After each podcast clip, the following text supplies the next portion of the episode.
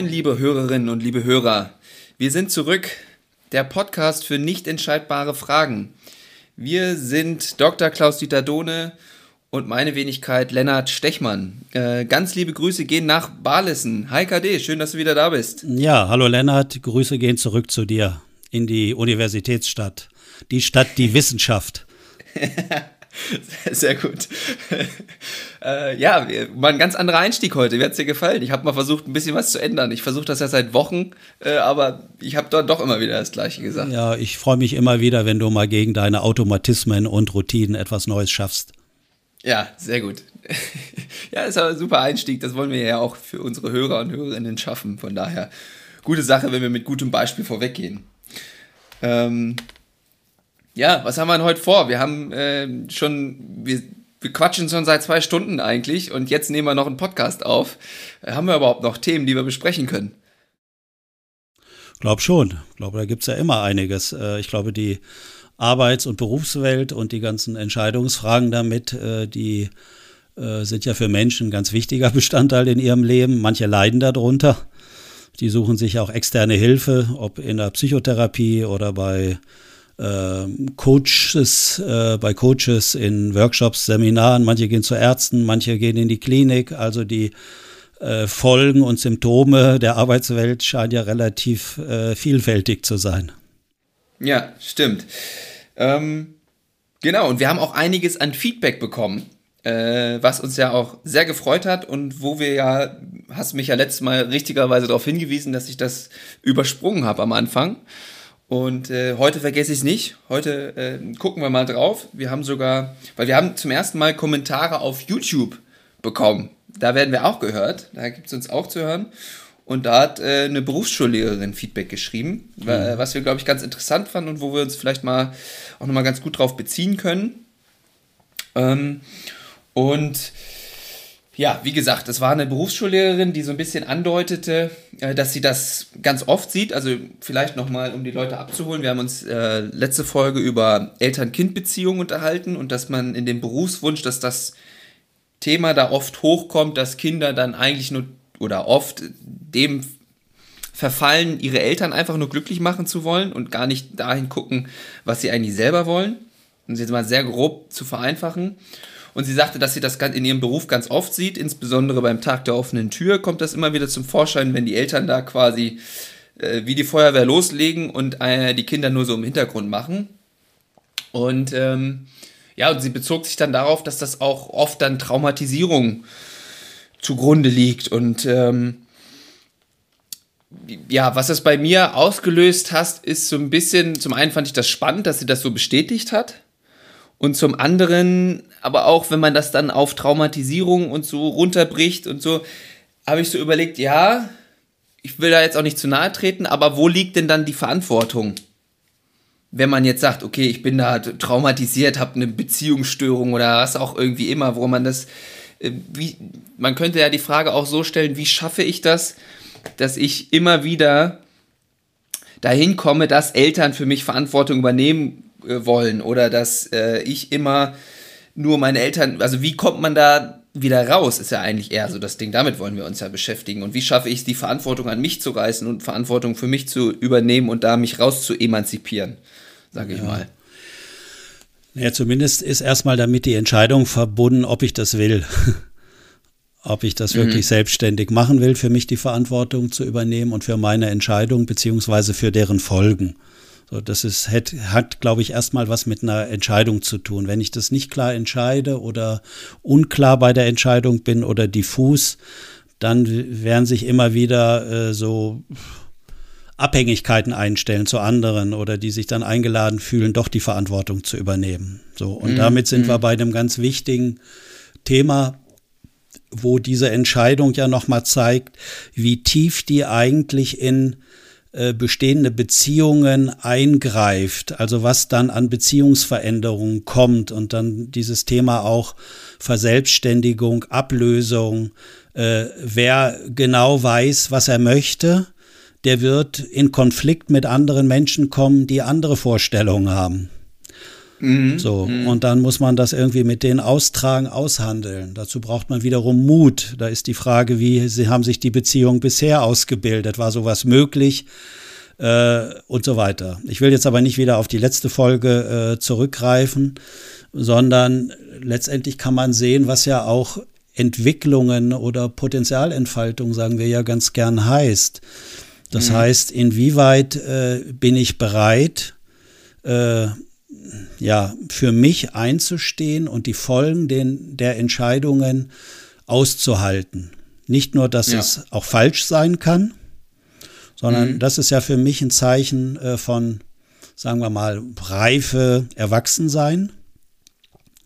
Dann wird man klarer für andere und äh, äh, ja, und wenn ich das nicht bin, dann werde ich immer wieder Menschen finden, die äh, unterstützend einspringen und mir dann ihre Hilfe an, anbieten.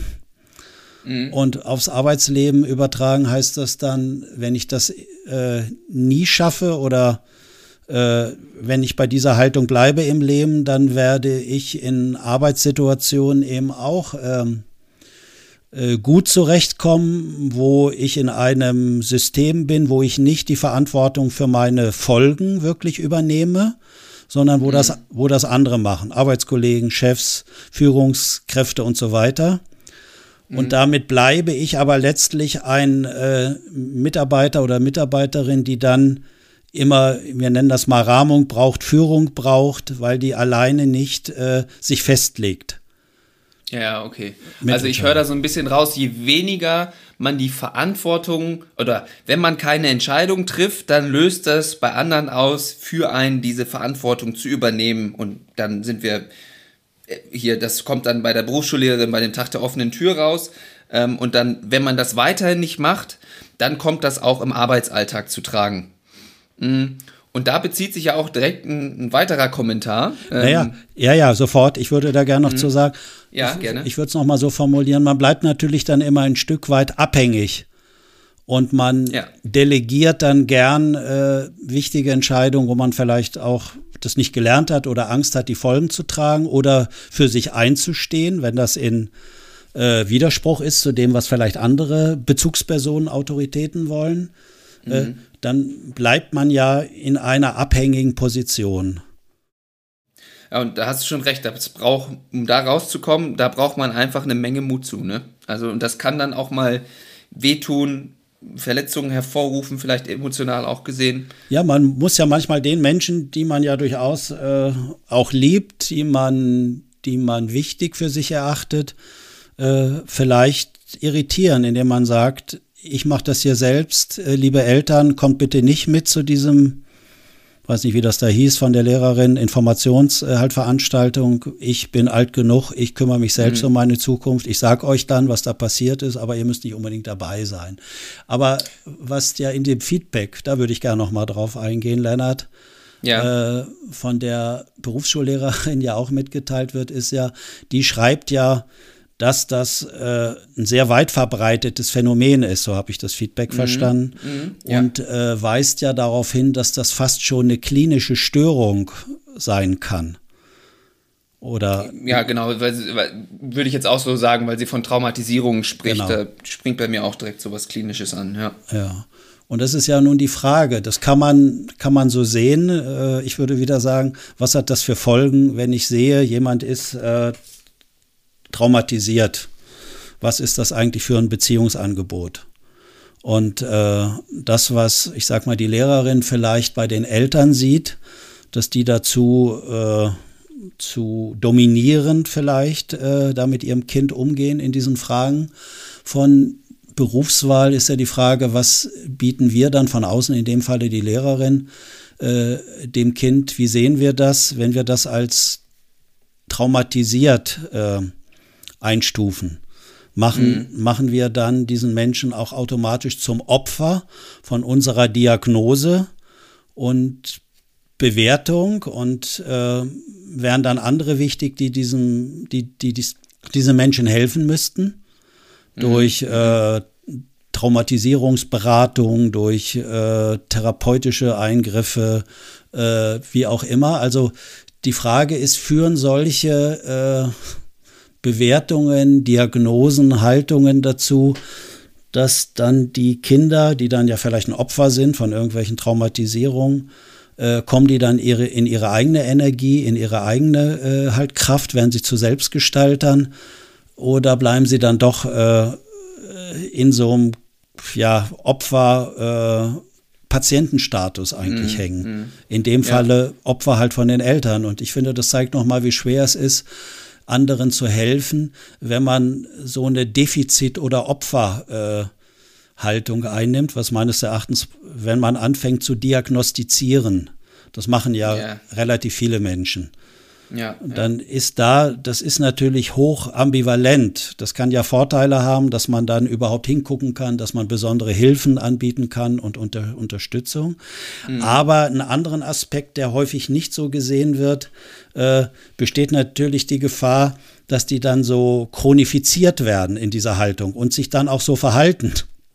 Und sich darauf ja im Grunde ausruhen, so, ja, ich habe eine Traumatisierung und, und das, da ja, kann ich jetzt. Ja, Ausruhen ist auch schon wieder so ein starkes, äh, starker. Ausdruck, wo so viel Wertung drin steckt. Mm, mm, mm. Ich weiß Aber halt, nicht. Halt, ich komme immer wieder zurück zum Begriff der Eigenverantwortung. Ich übernehme dann keine Verantwortung für mich, für meine Lage, für meine Situation. Und da, als du das vorhin so beschrieben hast, so ähm, vor zwei Minuten, glaube ich, war das, da habe ich so gedacht, ja, ist das nicht im Endeffekt Erwachsenwerden? Ja. Man sagt das immer so, was, was ist Erwachsenwerden, was verändert sich, wenn ich jetzt irgendwie, ist man mit 18 erwachsen in Amerika irgendwie mit 21 oder so, aber es ist nicht eigentlich dann, wenn man für seine Handlungen quasi Verantwortung übernimmt, Eigenverantwortung spürt und für sich einsteht, ist das, würdest du sagen, das ist Erwachsenwerden? Letztendlich, äh, ja, ich würde sagen, an solchen äh, Phänomenen merkt man das. Mhm. Und dann kommt man ja auch manchmal dahin, dass manche Menschen, wenn wir diese Definition annehmen, in ihrem ganzen Leben nicht erwachsen werden. Ja, genau. Und äh, ja. das ist ja auch die Frage, wenn man allein dieser Ausdruck wieder, jemand ist abhängig beschäftigt, ja, da, ja. den könnten wir auch schon wieder so weit auseinandernehmen. Äh, mhm. äh, die Frage ist, heute verlangt man von abhängigen Beschäftigten, dass sie wie Unternehmer agieren und sich äh, halt verhalten. Äh, mhm. Da wundere ich mich dann schon, äh, ob man dann da auch wie hinguckt. Ja, ja. Wie soll das gehen, wenn man, wenn man eher abhängig beschäftigt ist, müsste man das dann erstmal auflösen vielleicht. müsste man überhaupt äh, zulassen können, den, äh, ich sag mal, äh, den Duft von Freiheit oder halt Risiko, also selbst unmittelbar die Auswirkungen von Entscheidungen zu spüren, mhm. wahrzunehmen. Das spürt man, glaube ich, äh, nicht, nicht unbedingt als Abhängiger. Nee, das stimmt. Ja. Das Aber das ist ja auch genau das, was in den mit diesen neuen Methoden und so, worauf ja immer abgezielt wird, dass man damit äh, irgendwie in Kontakt kommt und unternehmerisch denkt und irgendwie Verantwortung in flachen Hierarchien zu verteilen und so. Aber die Methode ist die eine Sache, aber haben, ist dann die Verantwortung wirklich da? Ne? Also darf man die als Mitarbeiter irgendwo übernehmen oder halt auch nicht? Ja, ich meine, mit diesen neuen Methoden könnten wir ja so sehen, die, die sich irgendwann in ihrem Leben für eine abhängige äh, Beschäftigung entschieden haben, äh, die bringt man ja jetzt quasi in so eine weitreichende Selbstreflexion, wenn die sich darauf einlassen, dann kriegen die ja ganz andere Fragen ins Hirn. Habe ich mich damals vor 20 Jahren falsch entschieden? Äh, mhm. Die könnten ja angenommen, sie würden jetzt Freude empfinden, denken, Mensch, das ist ja geil, warum habe ich immer das nur gemacht, was andere mir vorgegeben haben, äh, sondern mit Risiko mal ranzugehen, neue Dinge auszuprobieren und dann auch die Folgen selbst zu spüren, das macht mir ja richtig Spaß und da merke ich, dass ich da so richtig ins Laufen komme, wie man so sagt. Mhm. Mhm. So, und jetzt stell dir vor, du bist aber schon 20 Jahre äh, so groß geworden als abhängig Beschäftigter. Wie guckst du dann auf diese Zeit zurück? Mhm. Haderst du dann mit dir? Äh, bist du da ganz frei und sagst, wunderbar, Gott sei Dank habe ich das endlich erlebt, äh, wie viel Freude mir das macht und jetzt bin ich bereit und mache was anderes? Ja, so würde ich es jetzt fast sagen. So äh, gut 20 Jahre, dann okay, aber immerhin jetzt so. Also es gibt ja auch äh, Lebensgeschichten, würde ich jetzt einfach mal so ins Blaue äh, hinein behaupten, da hat es dann nie stattgefunden. So. Ja, und dann ist die Frage, äh, wie soll man da von außen reingehen, intervenieren? Soll man mhm. die jetzt durch irgendetwas dahin bringen, sich damit nochmal auseinanderzusetzen? Äh, oder verstört man diese Menschen nicht und versucht sie nochmal äh, zu was Neuem zu bringen, sondern lässt das einfach so, einfach so auslaufen? Mhm. mhm. Dann können sie so ja. bleiben, wie sie sind.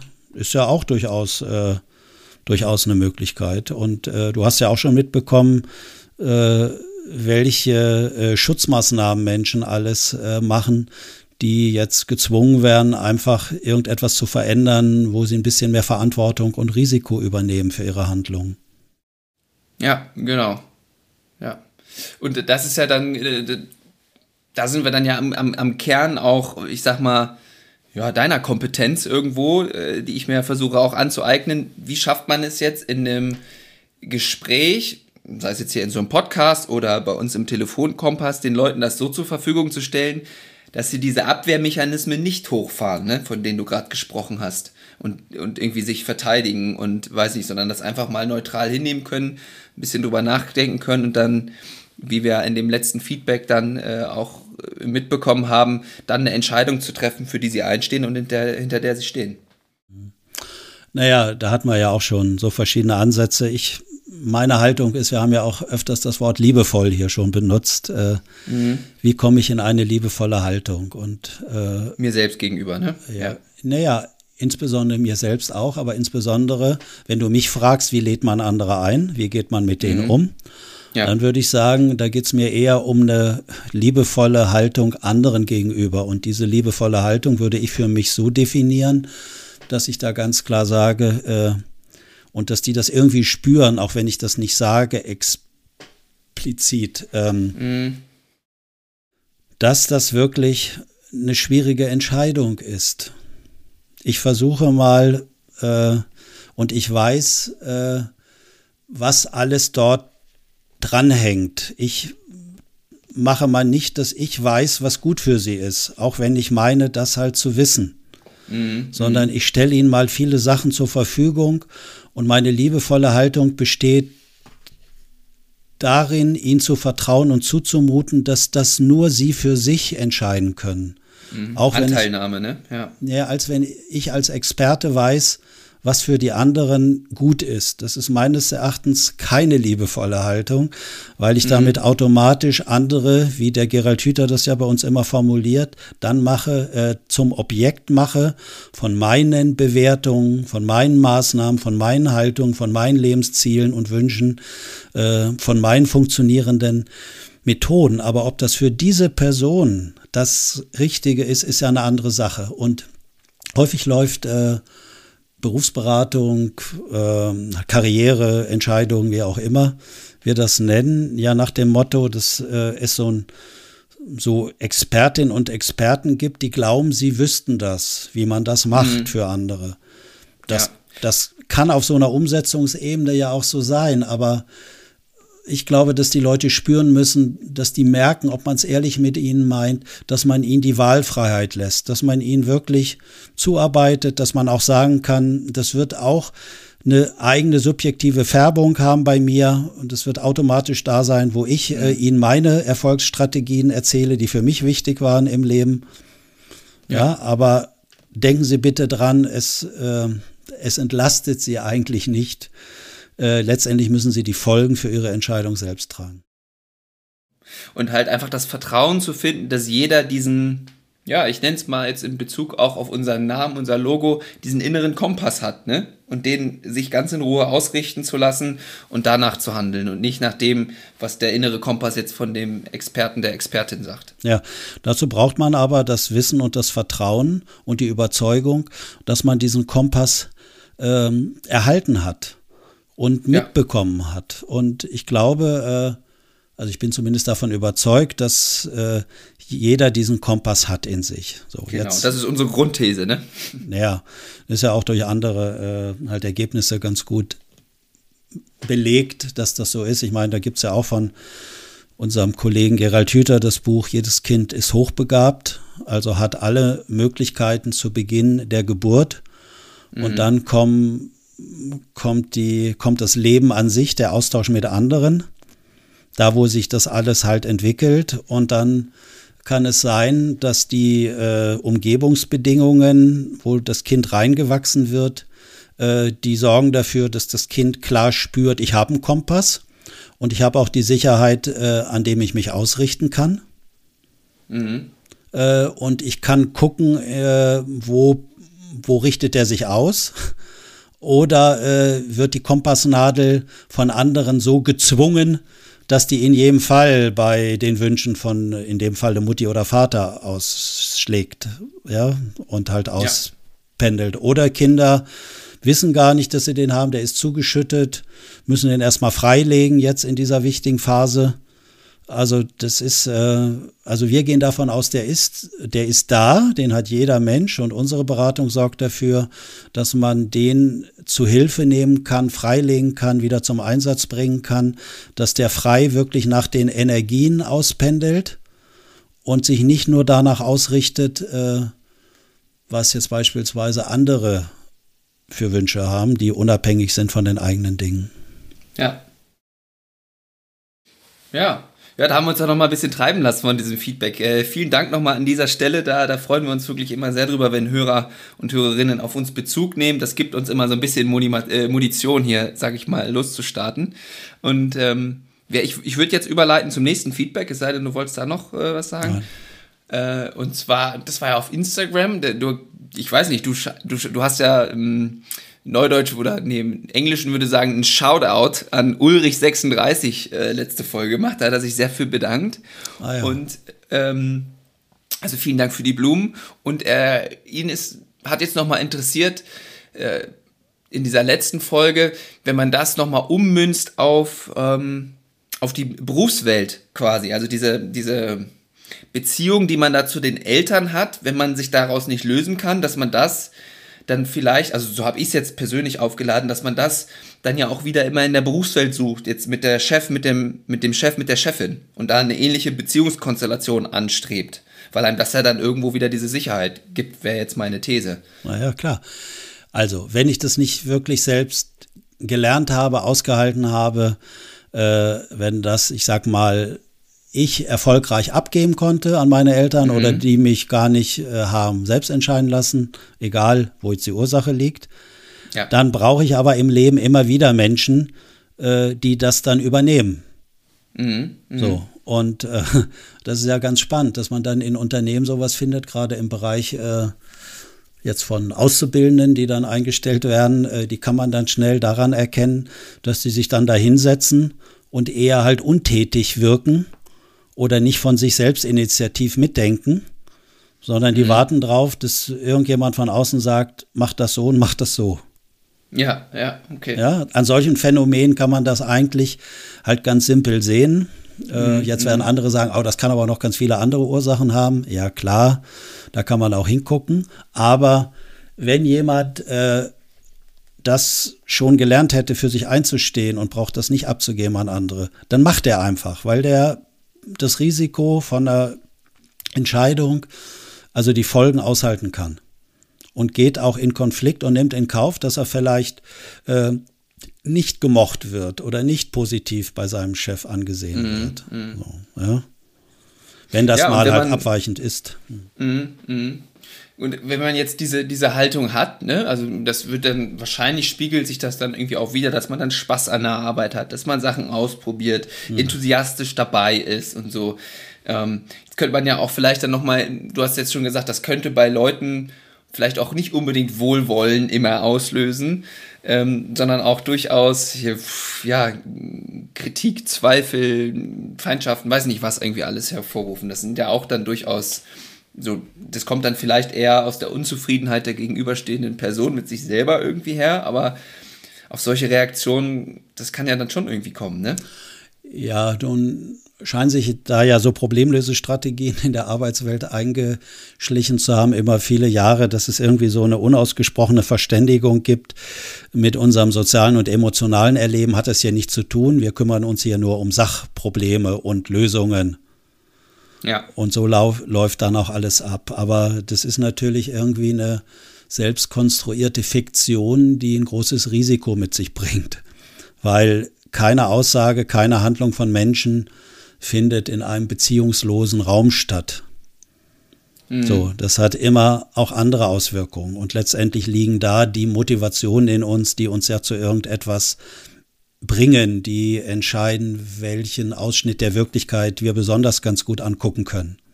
Mm, mm. Mit welchen? Genau, das sind dann unsere Wahrnehmungsfilter, von denen auch so oft gesprochen wird, ne? Absolut, zum Beispiel. Und eine Veränderung und auch die Potenzialentfaltung geht ja einher, dass man plötzlich mal äh, andere Sachen sieht und anguckt und dann auch sieht, was das für Folgen haben kann, wenn man die Dinge wahrnimmt. Was verändert man dann im Leben? Und deswegen sagt man ja, wer immer so bleiben will, wie er ist, der muss sich irgendwie so eine Umgebung schaffen, wo er nach Möglichkeit keine äh, Störungen mehr halt erhält. Also Störungen im Sinne sehr positiv gemeint, Anregungen.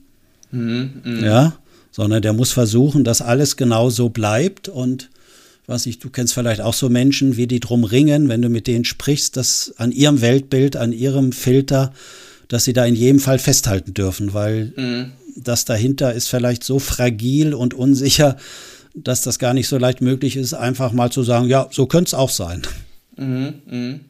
Bei mir meldet sich gerade so eine Seite, äh, wenn ich da jetzt äh, auf, auf mich selber auch so ein bisschen gucke, ist, dass ich da durchaus auch manchmal so ein bisschen Abwechslung gebrauchen kann. Also, dass ich zum einen natürlich dieses aufregende neue Verantwortung für mich selber übernehmen und irgendwie so das am Machen bin, aber auch ab und zu denke, oh, jetzt heute mal ohne Störung, mal ganz in Ruhe, ich einfach nur abarbeiten, nur auf Inhaltsebene agieren und lass mich mal alle in Ruhe mit dem Zeug. Also so diesen Wechsel da. Meinst du, ist das ein realistisches Bild, was ich da zeichne? Naja, das geht mir halt auch nicht anders. Also der Kontakt mit anderen, die Auseinandersetzung mit anderen hat zumindest immer äh, Gefährdungspunkte, dass ich mich von meinen eigenen Dingen entferne. Hm. Weil das vielleicht man spürt da die Bedürfnisse von anderen raus. Äh, äh, man kommt mit anderen Dingen in Kontakt und äh, so, wenn ich jetzt eher kreativ arbeiten möchte, ich möchte irgendwas schreiben und entwickeln, dann merke ich, dann muss ich mich zurückziehen, weil ich jetzt eh in meinem Job äh, halt gelernt habe, mich, sage ich mal, empathisch in die Konstruktion und Wirklichkeiten von anderen einzufühlen mhm. und deren Muster zu sehen und zu erkennen.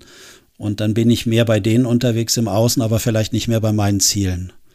So, mhm. und das ist ja das, was äh, die Kinder, Jugendlichen oder Menschen ja lernen. Die einen lernen ja, weil das in ihrem Lebensumfeld wichtig ist, sich hochempathisch einzufühlen in andere und das machen die dann am Arbeitsplatz auch.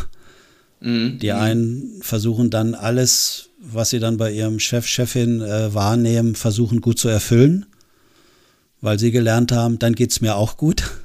Ja, ja.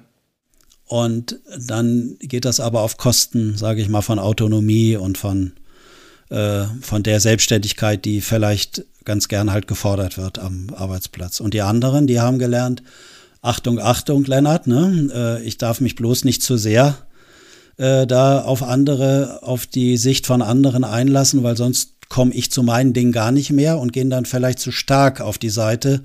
Und dann nehmen die anderen das so wahr, der will gar nichts mit uns zu tun haben oder das ist ein, mm, mm. ein Eigenbrötler oder ein Egoist, der denkt nur an sich, äh, der ist gar nicht ja. sozial fähig, äh, sich hier in so eine Mannschaft einzubinden oder ja, ist nachvollziehbar und Team. Ja, ja, das ist total nachvollziehbar und das ist ja letztendlich diese ja, Widersprüchlichkeit, der wir dann tagtäglich immer wieder ausgesetzt sind. Ne? Das sind ja beide Pole schlagen dann ja immer. Also bei dem einen schlägt der eine mehr, bei dem anderen der andere mehr und irgendwie da so eine Balance reinzukriegen, das ist ja, das ist schwierig und das ist immer wieder aufs Neue, muss man jeden Tag das aufs Neue irgendwie ausprobieren, ne? Anders. Absolut. Ja, und du hattest ja noch äh, die eine Frage zum, zum Arbeitsplatz und ja. das größte äh, Problem, was, was ich sehe, ist, dass die Leute, die tun, äh, es geht nur um die Inhalte, um die erfolgreiche Erledigung auf der Sachebene. Die, äh, die unterschätzen, dass andere Menschen, die andere Sensorien haben, äh, und das unterschätzen Führungskräfte, wie ich das kennengelernt habe, durch die Bank. Also das Risiko mhm. ist zumindest sehr groß, dass andere aber merken, was für emotionale und soziale Bedürftigkeiten und Wünsche eigentlich äh, da so mit sichtbar werden obwohl die gar nicht, gar nicht wollen. Also je mehr man sich auf der Sachebene vielleicht drum ringt, dass die Methode äh, angewendet wird, die einem Selbstsicherheit gibt. Ja, genau. Äh, und dann merken die anderen, oh, äh, das ist scheinbar, kann diese Person nur, nur Sicherheit empfinden, wenn es genau so gemacht wird und können so Mehrdeutigkeiten oder Abweichungen davon gar nicht gut aushalten. Genau, genau, ja. Und dann macht man das halt dann aus Loyalität, je nachdem wie die eigene Orientierung ist, dann entweder so und gibt der Person dann Sicherheit und dann sind wir wieder genau im gleichen Spiel, wie wir letzte Folge Eltern-Kind gesprochen haben. Ne? absolut, absolut. Und dann fordert das äh, immer sowas, man könnte auch sagen, es ist irgendwie so ein Machtspiel in Beziehungen und Kommunikation. Wer passt sich wem an, wer ordnet sich wem unter? Und dann kommt die andere äh, das andere menschliche Grundbedürfnis von Autonomie vielleicht zu kurz mhm. oder mhm. man verteidigt und ja. dann hat man eine Störung. Und wenn man dann nicht die Kompetenzen ausgebildet hat, äh, dass man beide Seiten angucken kann, dass man eine Offenheit hat, sagt, Mensch, mhm. wenn ich da mitgehe, ich würde gern mitgehen, ich mache das auch üblicherweise halt gern für dich äh, und verzichte dann auf meine, äh, auf meine bevorzugte Vorgehensweise. Aber diesmal kriege ich das nicht mehr hin oder ich habe festgestellt, dass ich das seit zehn Jahren mache und ich eigentlich meine eigenen Sachen ganz doll zurückgestellt habe und äh, verleugnet habe. Es mhm. geht jetzt aber mhm. nicht darum, dich oder die andere Seite unsicher zu machen, sondern einfach mehr zu mir zu stehen und mein kreatives Potenzial selbst wieder zur, zur Entfaltung zu bringen. Mhm. Mhm. Ja. Ja, und das ist dann nicht ganz so einfach. Und wenn ich jetzt, ich weiß nicht, während des Gesprächs musste ich eher wieder an meinen morgendlichen Kaffee denken, wo ich ja immer so ein bisschen lese. Und da ist mir ein Zitat äh, aus einem Artikel, den ich gelesen habe. Das ist hier eine Zeitschrift, die, das ist so Wirtschaftsphilosophie.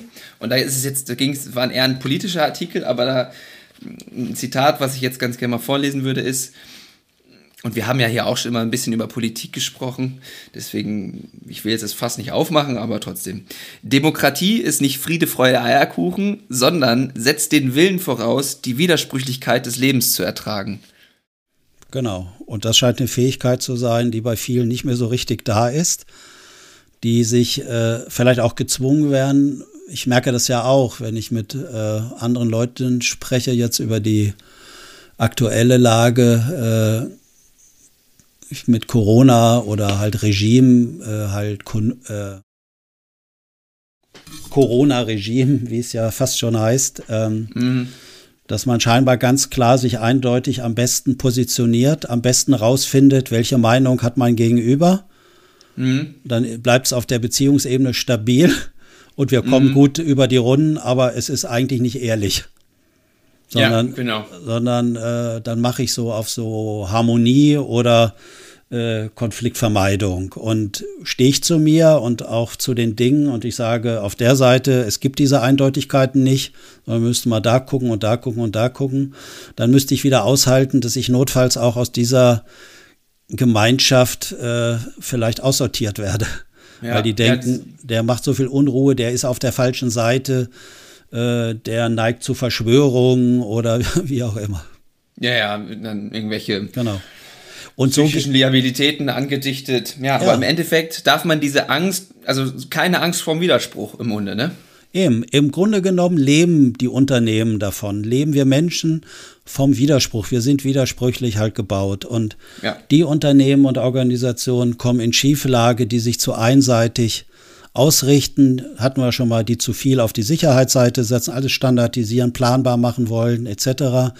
Hm. Die vergessen, dass man mit Unbestimmtheit rechnen muss, mit disruptiven Veränderungen, wie es so schön heißt.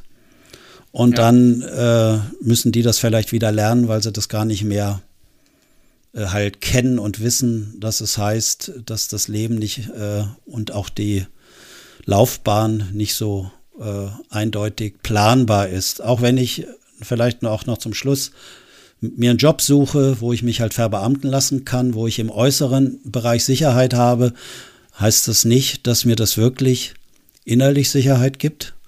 Und auch da kann ich äh, halt krank werden oder es können irgendwelche Phänomene auftreten, dass diese im Außen gefundene Sicherheit gar nicht so leicht auszuhalten ist. Äh, und dann kommen andere Probleme, Störungen und Symptome dazu, besser gesagt Unzufriedenheiten. Und dann kann man äh, folgenden Effekt äh, sehen, Lennart, der mir selbst und auch bei meinen Kunden immer wieder aufgefallen ist. Wenn sich dann Menschen entscheiden und gehen in die Verantwortung und sagen, trotz aller Sicherheit, trotz aller aufgebauten Ruhestandsbezüge, die ich hier habe, gehe ich und kündige und mache die Dinge, die mir im Leben Spaß machen, wo ich mhm. rausgefunden habe, das habe ich bisher zu lange zurückgestellt, verleugnet und so weiter. Dann, und wenn sich das dann rumspricht am Arbeitsplatz, dann ja. kann man folgendes Phänomen sehen, dass dann plötzlich die anderen, wenn jemand geht und sich so entscheidet, innerlich irritiert werden. Die einen äh, die gehen dann zu denen und sagen, Mensch, finde ich klasse und mutig, dass du das machst in deinem Leben, dass du für dich einstehst und jetzt was machen willst, wo wirklich dein Herz dran hängt. Äh, mhm. Äh, ich krieg das aber nicht hin. Mir macht es ja auch nicht so einen Spaß, immer die vorgegebenen Sachen abzuarbeiten, aber, aber es gibt halt Sicherheit. Aber äh, ich bewundere dich sozusagen. Mhm. Und dann mhm. gibt es eine andere Fraktion, aus meiner Sicht die Mehrheitsfraktion, die äh, lädt diese Person auch in Gespräche ein mit folgendem äh, Fokus. Die weisen auf die Gefahren hin, die diese Entscheidung mit ja. sich bringt, äh, dass es in diesen Zeiten riskant sein kann, keine gute äh, Absicherung durch den öffentlichen Arbeitgeber zu haben, weil das nächste Virus äh, lauert schon irgendwo und wartet nur mhm. darauf, wieder das wirtschaftliche Leben zum Erliegen zu bringen und so weiter. Also es gibt eine Menge inhaltlicher Gründe. Bei mir war es früher, äh, als ich dann äh, studieren wollte, wurde darauf hingewiesen, das war zu meinen Zeiten so, die hohe Akademikerarbeitslosigkeit und ob ich Taxi fahren wolle und mm, ich könnte mm. doch hier nicht gehen, Mensch, was ich hier habe. Geil. Ja. Und aber im Prinzip merkt man dann, wie das äh, vielleicht bei, bei unserem Klientel, was wir hier ansprechen wollen, ja auch der Fall ist. Andere erzählen dann Geschichten und werden darüber sichtbar, was eigentlich ihre eigenen Ängste, Sorgen und Themen sind. Und genau dieses Phänomen, was ich gerade beschreibe, das bildet sich häufig zwischen Eltern und ihren Kindern im Rahmen von äh, Berufswahlentscheidungen letztendlich auch aus. Und das findet man durchgängig äh, und auch scheinbar in diesen Kontexten die vielleicht nicht so unterhaltungsfreudig sind, die nicht so Spaß machen, die, äh, wo eher Menschen sich unterordnen müssen, so. Äh, da darf man auch, angenommen, man hätte selbst äh, halt Spaß an so einem Arbeitsplatz. Das darf man mhm. den anderen nicht zu sehr zeigen, weil die kommen dann schnell ums Eck und vermiesen einem das. Ja. Weil die können Aber man könnte ja im Grunde sagen, je mehr du so ein Feedback kriegst und solche Wortmeldungen an dich herangetragen werden, desto besser ist es ja für dich selber dann im Grunde, weil du dann weißt, okay, also könnte ich jetzt sehr vereinfacht so umdeuten. Ja, bei dir denke ich, wäre das auch so, weil du gewisse Autonomie ausgebildet hast und mhm. stehst dann eher mehr zu dir. Aber jetzt stell dir vor, du hast Menschen, denen die Meinung wichtig ist, was andere sagen, dann könnten diese Sorgen ganz doll aufgeladen werden und dann könnten die vielleicht denken, ja, das stimmt. Also wenn die das sagen, alle, dass ich das lieber nicht machen sollte, hm. dann verzichte ich auch drauf. Ja, ja. Ja, und das ist ja aber letztendlich, genau, das ist, das ist dann der Umgang damit, ja. Du dichtest mir das jetzt so schön an, dass ich das gut kann. Vielen, vielen Dank. Ich weiß gar nicht, also das, äh, ich mache das, äh, ja. Also man merkt das trotzdem, also es zieht, finde ich, selbst wenn man es dann macht, das ganz freisprechen würde ich mich da definitiv auch nicht von.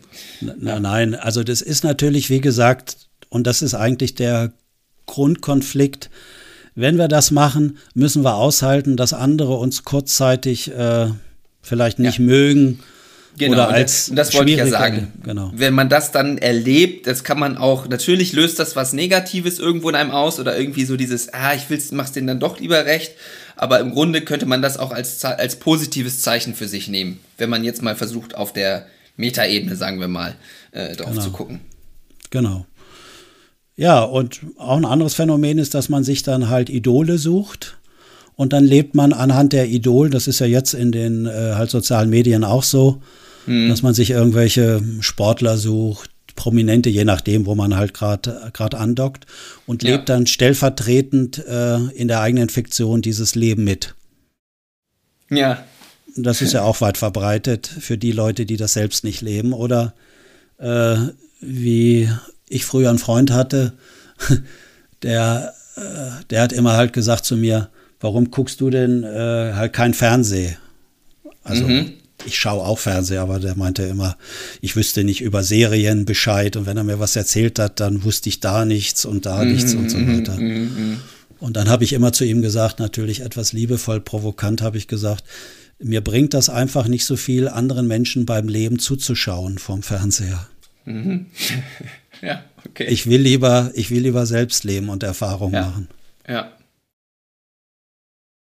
Ja.